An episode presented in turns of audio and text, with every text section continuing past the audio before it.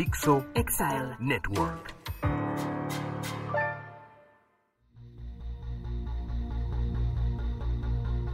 ¿Qué tal amigos? Bienvenidos a esto que es Crimen Digital, su podcast de ciberseguridad, delitos informáticos, todo lo que tiene que ver con el cibercrimen. Mi nombre es Andrés Velázquez, me encuentran en redes sociales como arroba cibercrimen y pueden encontrar las redes sociales de este podcast como Crimen Digital o en la página crimendigital.com, donde estamos esperando que nos escriban eh, qué fue lo que les gustó, qué no les gustó, qué quieren que toquemos de nuevos temas. Y el día de hoy, como siempre les digo, hay veces de que invito grandes amigos, invito profesionales, invito referencias, y aquí yo creo que es una persona que ha unido estos elementos. Una persona que lo conocí lo traté de investigar y no encontré en ese momento tanta información. Poco a poco fui conociéndolo. Tuve la, fortuna de, verme con, con, él ya un par de veces y poder llegar a compartir un mezcal, una cerveza, porque estuvo por acá en, en México, y que trae unas ideas súper interesantes. Y es una persona que, que tiene un background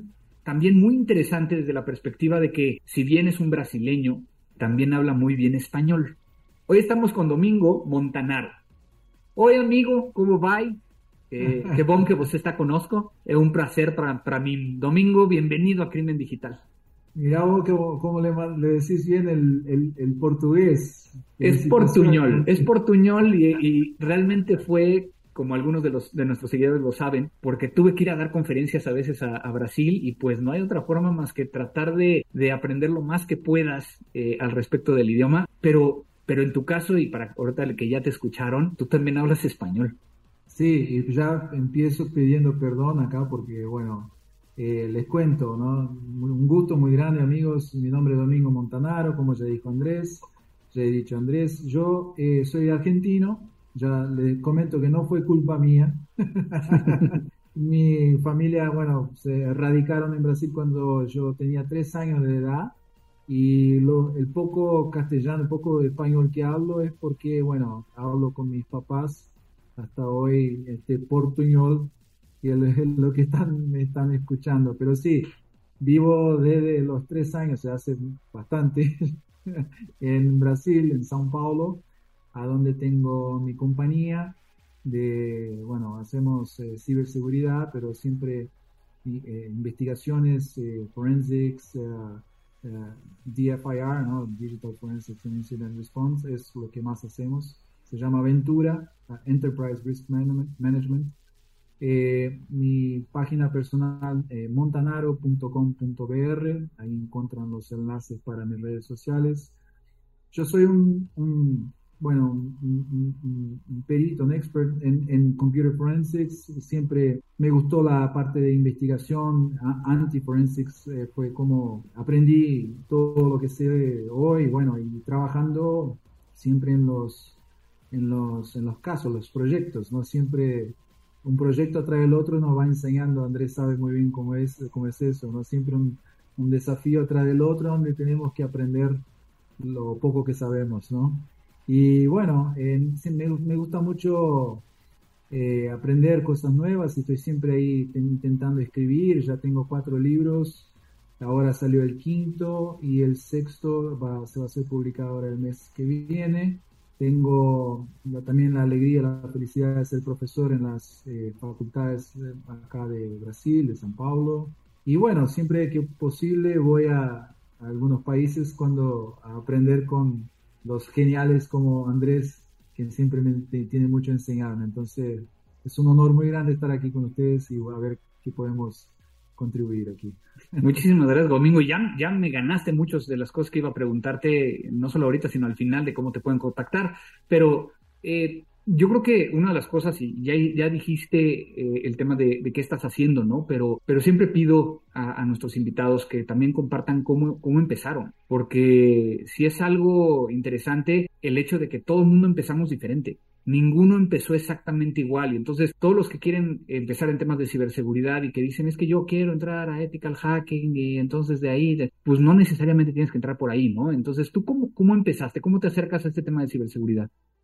Bueno, eh, yo no tenía computadora eh, en casa y, le pedí a mi mamá cuando yo tenía 15 años de edad que me pusiera en una escuela ahí para aprender hardware. Y, pero era nada más que como, como poner partes de una computadora, nada más que para hacerla funcionar o, o arreglarla, ¿no? Y bueno, empecé a ir a una escuela a donde eh, le, le, propuse a la escuela que si ellos me dejaban hacer los cursos, o sea, participar de los cursos más avanzados de, me acuerdo que tenían Visual, me, voy a sentir bastante viejo ahora, me acuerdo que tenían Visual Basic 4, eh, uh, Delphi 3, eh, tenían también, eh, no sé, eran cursos AutoCAD, también una de las primeras versiones, y si yo podía participar de esos cursos como alumno, yo le podía ayudar como para dar clases del Windows, era Windows 3.11 y otras cositas más. Y empecé, entonces, eh, como alumno, empecé a trabajar como profesor en esa escuela de, de, eh, Word, Excel. Y bueno, cuando ya terminé de hacer esos cursos de Delphi, de Visual Basic, empecé a escribir nuevos cursos, principalmente porque ahí ya, ya tenía una computadora en casa y pasaba de las 12 de la noche a las 6 de la mañana conectado ahí al, con el modem de 14.400 eh, bits per second ahí, y siempre eran en el, en el internet era, cuando no se pagaba nada de las de las en Brasil eran de, de, las 12 de la noche a las 6 de la mañana si estabas conectado ahí una conexión sola eh, nada más que un pulso le decíamos no o sea eran como 6 centavos de dólar para pasar toda la noche ahí conectado. Después, a partir de las 6 de la mañana, salía mucho más caro. Entonces, eh, la pasabas ya conectado todas las noches, eh, aprendiendo. Fue cuando empecé con el kernel de Linux. Me acuerdo de bajé, descargué eh, primero Conectiva, después Debian, Slackware, y empecé a desarrollar algunas cositas ahí en C era el kernel 2.0 en la época, y em, me empezó a encantar el desarrollar ahí para el kernel de Linux, pero no había Google en esa época, entonces era todo trial and error, ¿no? Tentativa y error, siempre ahí. Y bueno, empecé a crear algunos cursos en la escuela de Linux, después de HTML, HTML, eh, JavaScript, y bueno, llegó un momento que eh, ya estaba, y empecé, bueno, como, como todo el mundo que me parece que tiene un poco más de, de, ganas de, de, conocer cómo funcionan principalmente las, las vulnerabilidades, ¿no? Empecé a desarrollar algunas cositas ahí como, primero como Script Kitty, bajando un montón de exploits ahí, intentando hacer algo en la internet, no era, no era nada con ganas de hacer ningún crimen, era nada más que curiosidad, ¿no? Y después empecé a crear mis, propios, mis propias herramientas. Fue cuando empecé a dar charlas y me acuerdo que en San Paulo, en la época, yo tenía como 17 años de edad, nadie hablaba de cómo, cómo ejecutar un exploit o cómo eh, eh, instalar un por ejemplo, en kernel Linux, en Linux Server, ¿no? Y cuando empecé a dar esas charlas y a mostrar, le mostraba a la gente en vivo cómo se, se hacía una intrusión, ¿no? Y fue cuando un señor que en, su época tenía 65 años de edad, me llamó eh, al final al fin de una charla y me dice ya escuchaste hablar en computer forensics y yo le dije no nunca escuché en mi vida qué quiere decir eso. Y me dice bueno vos estás acá eh, demostrando cómo se hace para hacer una intrusión cómo haces un, exploit y bueno persistencia esto y lo otro.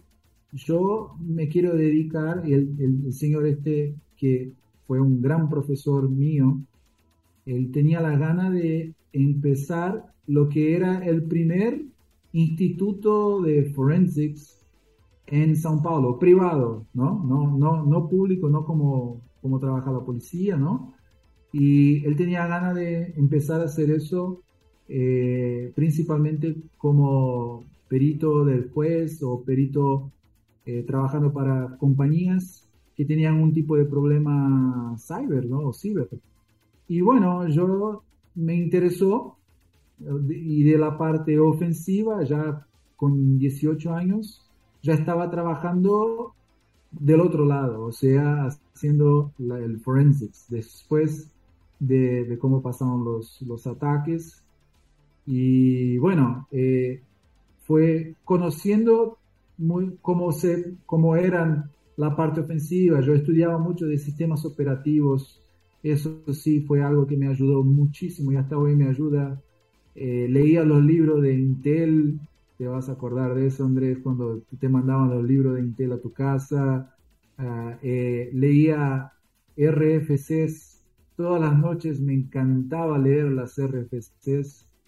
Y bueno, eh, justamente conociendo de, sistemas operativos, de Linux, de eh, TCP/IP, fue eh, la base que yo necesitaba para trabajar de verdad con Computer Forensics. Y fíjate qué interesante porque, porque yo conocí, y tuve la fortuna de conocer gente que había escrito los RFCs. Y de hecho trabajé en la empresa de, de una persona, Sergio Hecker, que, si lo buscan por ahí, hizo algunos de los, de los RFPs que, digo RFPC, RFCs, Request for Comments, ¿no? Que, que, existían en, aquel, en aquella época. Y también, ¿no? Como, como eh, acabas de decir algo que creo que, que, hace mucho sentido sobre, para poder llegar a ser forense, en muchos de los casos también tienes que conocer el otro lado, ¿no? O sea, el, el, el cómo cómo se hace eh, ese análisis de vulnerabilidades o pruebas de penetración o hackeo, vamos a llamarlo directamente una vulneración, para saber qué es lo que tienes que estar buscando al otro lado, ¿no? Y sí, yo tengo uno, e-, ese, señor que fue mi gran profesor, eh, Juliano, se llama, se llama hoy, gracias a Dios. Eh, me, me, de la manera que me explicó Forensics o el forense hasta hoy, yo a un leigo, a, muchas veces a, alguien que no conoce, eh, le, le, hago la misma, la misma comparación, el mismo comparativo, le digo, para poder investigar o desarmar una bomba, tenés, tenés que saber crear una bomba, ¿no? Entonces. Obviamente con fines para poder llegar, digo, no son los mismos, ¿no? No es la misma motivación y la ética y todos estos temas que están alrededor, ¿no? pero, pero yo creo que esto nos va a dar mucha base para poder llegar a platicar el día de hoy. Y cuando me acerqué a, Domingo para, para, definir qué vamos a, platicar, creo que salieron varios temas, ¿no? Pero, pero hubo uno, un par, que, que por lo menos a los dos eh, dijimos, esto es lo que tenemos que hablar el día de hoy. Y es que Brasil es un país muy grande, es un país que es latinoamericano, pero que inclusive algunos dicen que es otro continente dentro de América. Eh, Brasil ha, pasado por tantos temas tecnológicos que muchas veces no los analizamos. Y la palabra clave aquí o la frase clave tiene que ser, ¿qué tan diferente culturalmente es Brasil que otros países en América Latina en temas de ciberseguridad? ¿Existe esta diferencia cultural? Y entonces, yo me gustaría iniciar, antes de que, de que me digas si sí o si no. Recuerdo, y esto no sé si, si, si sea tan así, digo, sé que hubo algo, algo que tiene que ver, pero recuerdo que, no me acuerdo si fue en los 80s o en los 70s, que hubo un bloqueo hacia la tecnología que venía del exterior y con temas impositivos que, que hizo que tú no pudieras llegar a importar una computadora, ¿no? O sea, eh, y que también que no, no hubiera la misma tecnología que vivíamos o que veíamos en otros países. Y que esto, de alguna manera, generó dos cosas. Uno, un Brasil que no tenía acceso a computadoras porque no tenía los recursos, pero un Brasil que, como decimos en otros países, se puso las pilas y dijo, pues si no puedo traerlas, las voy a armar aquí. Y empezaron a desarrollar su propia tecnología. ¿Cómo, ¿Cómo fue esto? ¿Te tocó a ti verlo, escucharlo? Sí, lo, lo viví eh, principalmente en los años 80, ya en la entrada de los años 90, cuando empecé a tener el primer contacto con, con computadoras. Y sí, acá en Brasil, bueno, Itautec eh, creaba sus propias computadoras acá en Brasil, después vino eh, Scopus, y, y, son compañías que necesitaban crear mucha tecnología acá, eh, justamente por el bloqueo. y que después fueron compradas todas por bancos, mira vos.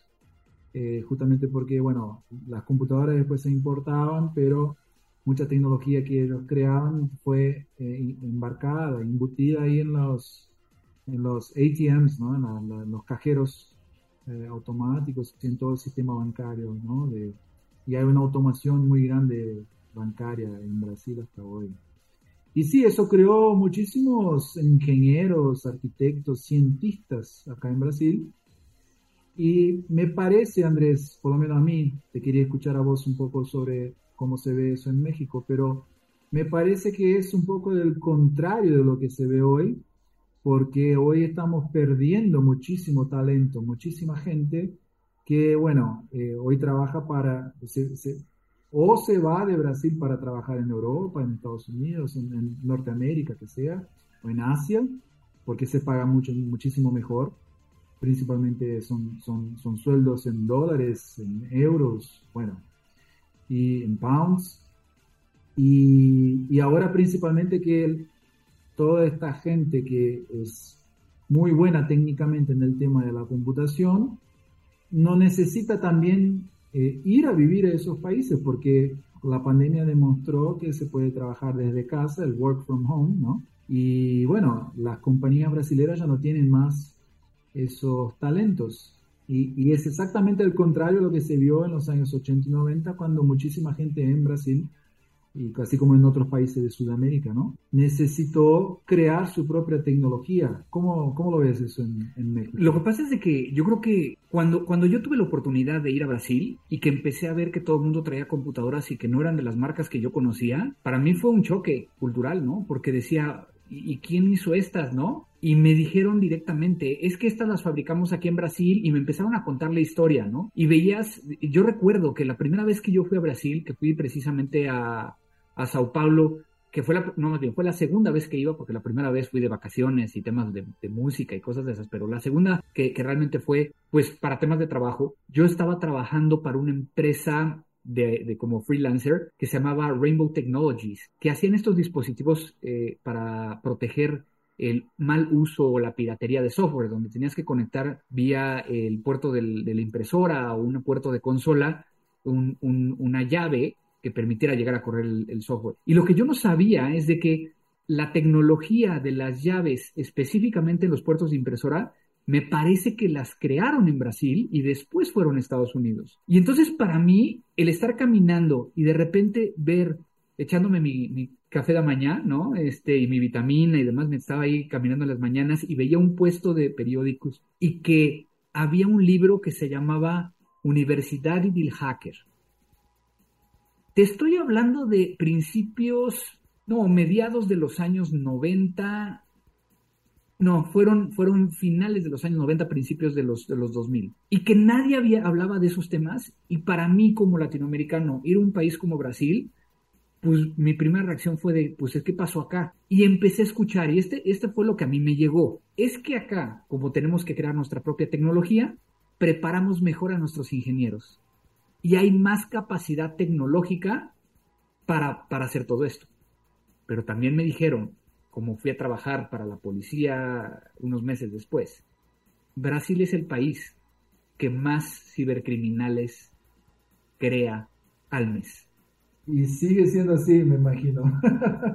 no lo sé. Y esa es precisamente la forma de que, de que me cuesta mucho trabajo el poder llegar a entender estas diferencias culturales, porque, porque si esto les pasó, ¿no? O sea, de, esta, de esta cierre de, de fronteras para la tecnología, y fueron capaces de desarrollar su propia tecnología, el brasileño tiene un gen especial ahí que le permite llegar a tener una tendencia mayor a ser cibercriminal o cibercriminoso, como dicen ustedes?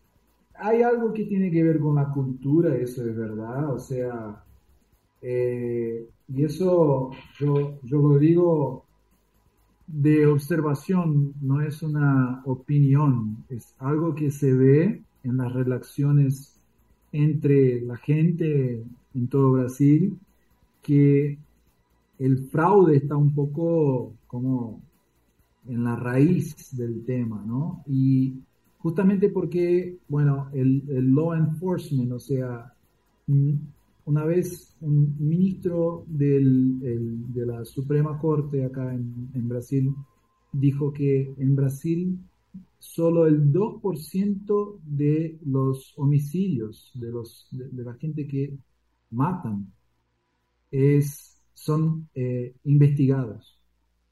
Entonces muchos alumnos me preguntan eh, cuál, es, eh, cuál es mi opinión sobre el cibercrimen en Brasil, si los cibercriminales son arrestados, ¿no?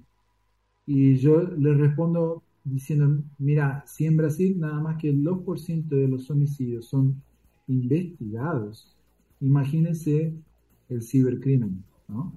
Entonces, eso viene a cabo ahí a raíz de todo el problema, ¿no? Obviamente el tema no es el ciber, pero la, la impunidad que hay en Brasil para todo el tipo de crimen. Y justamente por esa impunidad me parece que la gente tiene cada vez más, no sé si incentivo es la palabra correcta, pero eh, siente que puede hacer cosas equivocadas, eh, criminales o antiéticos o todo eso y, que no, le va, no va a tener una punibilidad, no va a tener una punición, como dice acá en Brasil. Entonces, yo pienso que ese problema está cada vez más grande, ¿no? Y, bueno, eso se ve en las relaciones humanas hasta hoy. Son, yo, yo sé que en, en México te quería escuchar un poco también con relación a eso, pero se ve muchísima gente hasta hoy eh, haciendo eh, pequeños scams en la calle, eh, que no tiene nada que ver con, con ciber. Son, son, son gente que eh, sabe que no le va a pasar nada si engaña a alguien, si hace el, social engineering que tanto decimos nosotros en el ciber, lo hacen acá los brasileños en la calle, en, en, el, en el, subte, en el transporte colectivo, todo, todos los días. Entonces, es un número de, de, chorros y de todo que, bueno, infelizmente está muy en la raíz de la, de la población. Yo lo que te diría, y, conociendo todo, todos los países de América donde he podido llegar a estar, y muchos de ellos trabajando con autoridades, es de que yo creo que todo el mundo traemos esa misma sensación, ¿no? O sea, es la sensación de eh, yo estoy muy mal, los demás están haciendo cosas mejores, ¿no? O sea, obviamente sí hay ciertas diferencias, ¿no? Y, puedes llegar a ver algunos índices como, como el ITU, eh, la misma OEA que ha sacado algunos eh, documentos sobre cómo se encuentra, ya sea a nivel del sector financiero o en general en temas de ciberseguridad, si tiene una estrategia, si no tiene una estrategia. Pero yo creo que vienen elementos adicionales que, me ha tocado ver en, Brasil. Recuerdo un caso que, que, ahorita se me vino a la mente, ¿no? Un chico de 14 años que gracias a un blog de notas podía llegar a hacer compras este, sin pagar en un sitio de comercio electrónico en Brasil y que que cuando yo me enteré de ese caso y, y, que me dieron la oportunidad de ir a platicar un poco con, con este con este joven, con este niño, este, bueno, este adolescente, pues yo le decía, oye, ¿cómo, cómo encontraste esto? Y, por lo menos a mí, mi, mi, percepción es que traía este chip como de, de yo lo, lo puedo lograr, ¿no? Y tengo los conocimientos y sé que no me va a pasar nada. O sea, ahí sí tiene esa parte como de, de no me va a pasar nada. Exactamente. Pero que tiene esta parte de, de, yo lo puedo lograr. Cuando yo veo en otros, en otros países que, que mucho del crimen organizado está empezando a acercarse a temas de, de delitos informáticos y que entonces están buscando mulas, están buscando personas que hagan tareas específicas para, para, para afectar, para generar un beneficio económico, que, que bien sabemos que es lo que más está moviendo en ese, en ese sentido. Pero también hay que entender que en muchos de estos casos no estamos hablando de grupos o bandas únicamente en Brasil o en México o en Colombia o en Ecuador o en Perú, sino que ya estamos viendo interconectados.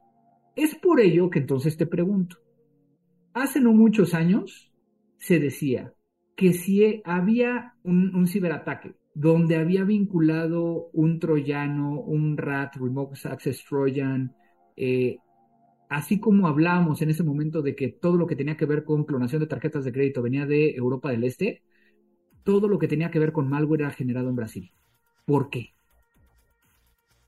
Y hay, un, hay una ciudad en el norte de Brasil, esto lo conozco bien porque fue uno de los primeros trabajos que tuve la felicidad y honor en, mi vida de, de, trabajarlo con la policía. Eh, hay una ciudad en el norte de Brasil que se llama Paraupebas. Ahí eh, hay millares y millares de programadores, desarrolladores de software que están estudiando cómo crear malware. Y algunas, eh, algunos operativos de la policía que fueron hechos en 2001, 2002, se puede buscar en la internet. El nombre del operativo, de la, nombre oficial de, del operativo de se llama Operación que hacen acá en Brasil, fue Operação Cavalo de Troia 1 e Operação Cavalo de Troia 2. En Operação Cavalo de Troia 1 arrestaron como 150 personas y en Cavalo de Troya 2 por como 200 y pico de personas.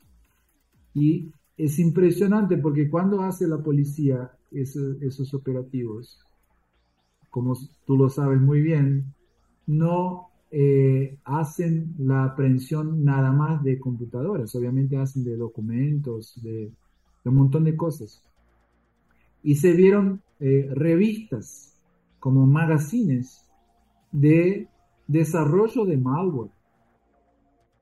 O sea, ahí en esa ciudad empezaron a crear cursos para desarrollar Trojan con las técnicas, bueno, eh, como por ejemplo Keylogger. Para hacer Keylogger tenés este hook del sistema operativo, tenés esta otra técnica, podés hacer el hookeo, el hook acá al, browser. Para hacer Screen Logger, tenés que usar estas y estas, eh, eh, bibliotecas del sistema operativo. ¿Te puedes imaginar eso como en un curso que se vende abiertamente en escuelas justamente porque hay muchísima gente eh, que le interesa. Eh, si hay cursos que están vendiendo y creando es porque hay clientes, ¿no? Y eso me hace, me hace, eh, me hace acordar Romenico Valchea ahí en Romania, el, centro global ahí del este europeo del cibercrimen también, ¿no? A donde hay mucha gente que se dedica a ser profesor de eso. Entonces, eso empezó en el norte del país, ahí en el año 2001, como te lo comento. Eh, obviamente la, la, operativa de la policía fue en 2001, entonces ya tenés ahí un par de años por lo menos. Antes de eso, donde se estaban eh, haciendo y, bueno, donde estaban practicando todos estos crímenes ahí, ¿no? Y después eso empezó a bajar por el país. Ahí hay otros lugares como Goiânia y bueno, te puedo nombrar hasta Puerto Alegre, a donde hay algunas células de, eh, y, muchos jóvenes, eso es lo que preocupa, jóvenes de 15, 16, 17 años que podían tener una, una carrera brillante ahí en ciberseguridad, pero que están estudiando cómo hacer el bypass de Kaspersky de, y de otros antivirus, lo que es increíble porque son verdaderos eh, researchers de, de, seguridad, ¿no? Entonces, es, esto que te comento es la historia de los últimos 20 años de gente que se ha dedicado no solo a hacer el desarrollo, pero también a enseñar y a cooptar, a conseguir lograr más gente para que sus bandos sean cada vez más grandes y, es increíble, ¿no? Y, es súper interesante porque entonces tendríamos que, empezar como a cerrar lo que hemos estado platicando. Yo creo que sí hay diferencias culturales en ciberseguridad.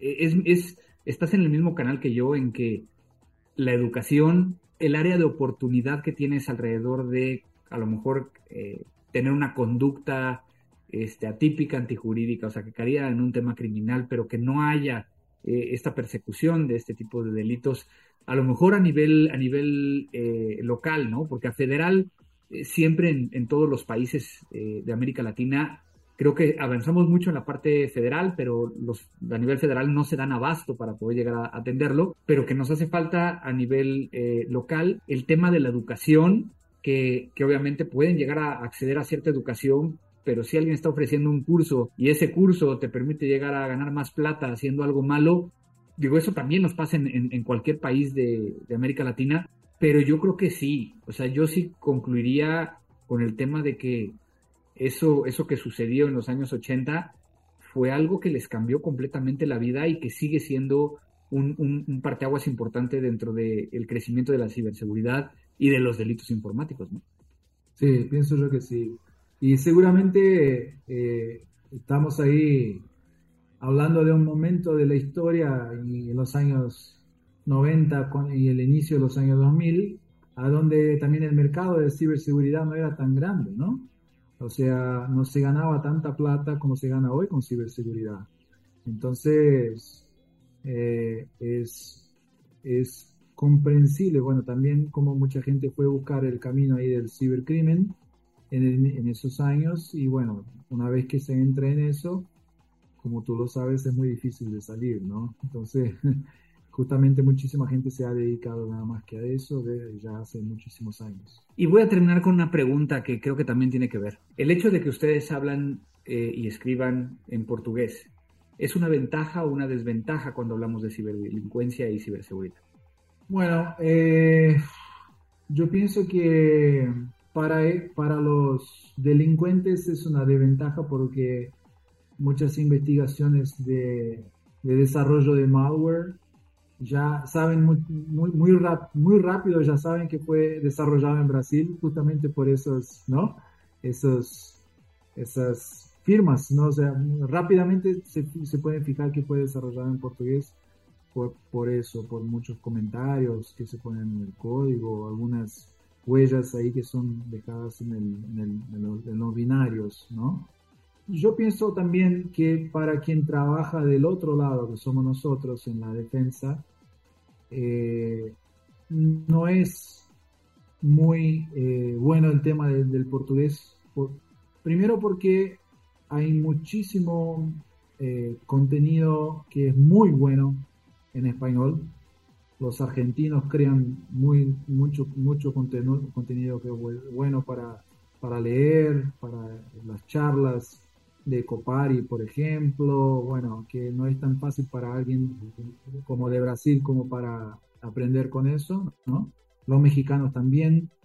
Eh, hay, hay cosas en Chile también que son muy, muy buenas para aprender.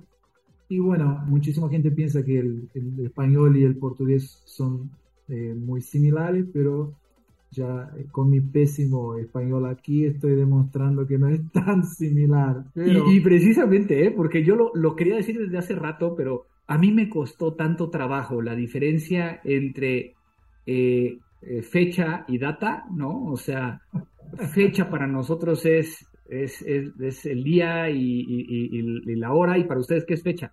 Fecha es el, el, el, contrario de, de, abril, ¿no? Es cerrar, exactamente. Y, y, luego tienes este, la data y luego el disco, el disco rígido y luego tienes tela, que una tela es una pantalla. O sea, inclusive a nivel técnico, digo, si bien seguimos utilizando algunos anglicismos, pues sí hay ciertas cosas que, que cambian. Y, y yo creo que el, que más me, preocupa a mí desde un punto de vista a lo mejor de investigaciones, pues es la, la, data, ¿no? O sea, el, creo que sí es así, ¿no? El, tema de cómo se dice fecha eh, cuando el data, ¿ves? Data, Exactamente Exactamente. Entonces tú estás diciendo, oye, ¿cuál es, ¿cuál es la data? Y yo estoy pensando que me estás preguntando por la información cuando me estás preguntando por la fecha. Entonces es bien complicado a veces en, en, ese sentido. Pero creo que, eh, eh, Domingo, me has ayudado también a, a, ir por muchos elementos que, nos ayudan y que también nos tiene que dejar algún, algún aprendizaje, ¿no?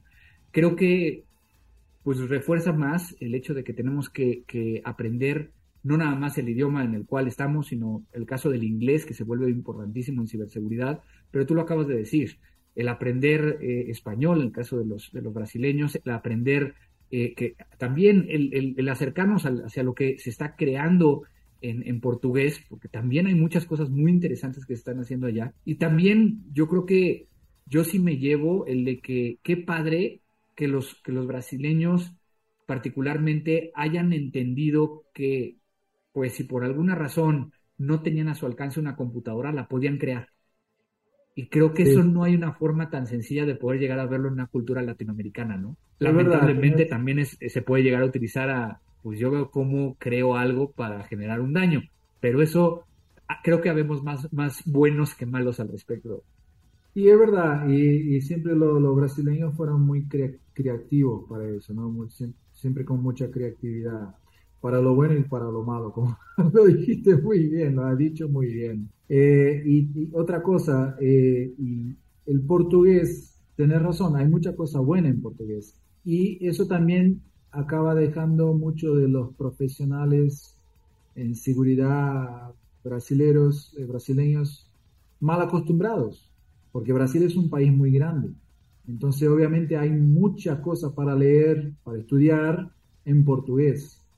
Es diferente que si, si, si, sos, si eres de un país chiquito en Sudamérica, por ejemplo, que habla el español, bueno, eh, me parece que tenés más eh, incentivo como para ir a buscar contenido en inglés, pero acá en Brasil, y eso lo veo en mi empresa, tengo acá aquí 30 personas que eh, son excelentes desde el punto de vista técnico, gente que eh, seguramente eh, se respeta mucho por el, conocimiento que tiene técnico y que aprendió estudiando materiales en inglés, pero tiene la dificultad de hablar en inglés. Uno u otro habla bien, pero como se ve en mi empresa y se ve en, podría decir yo, en prácticamente todas las empresas de Brasil, si tenés a alguien que tiene un conocimiento técnico bueno y también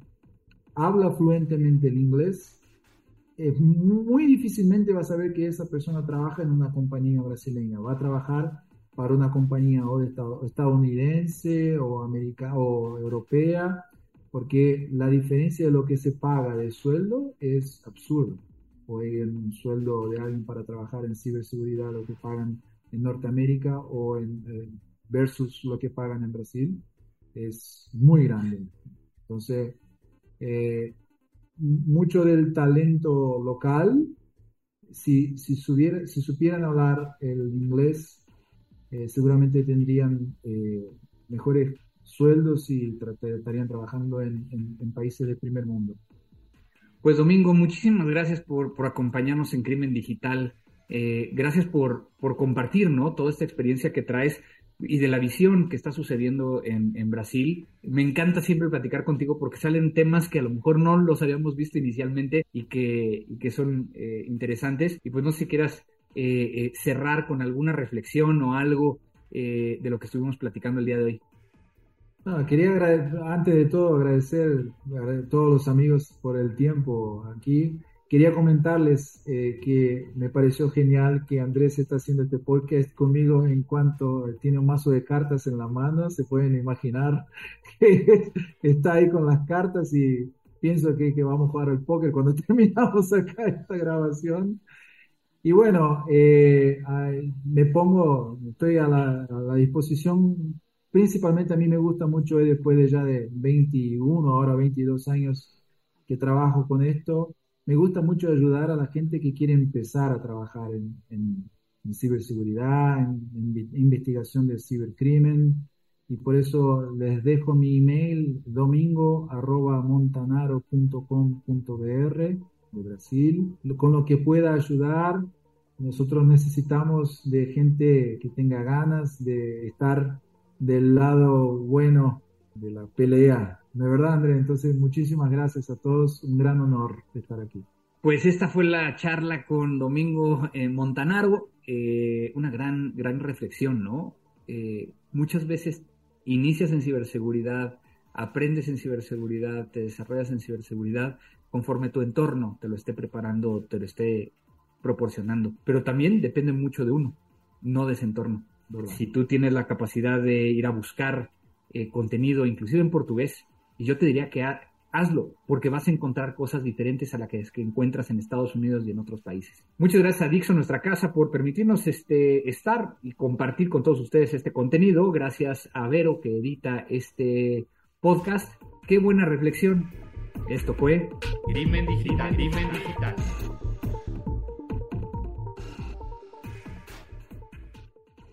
Dixo Exile Network.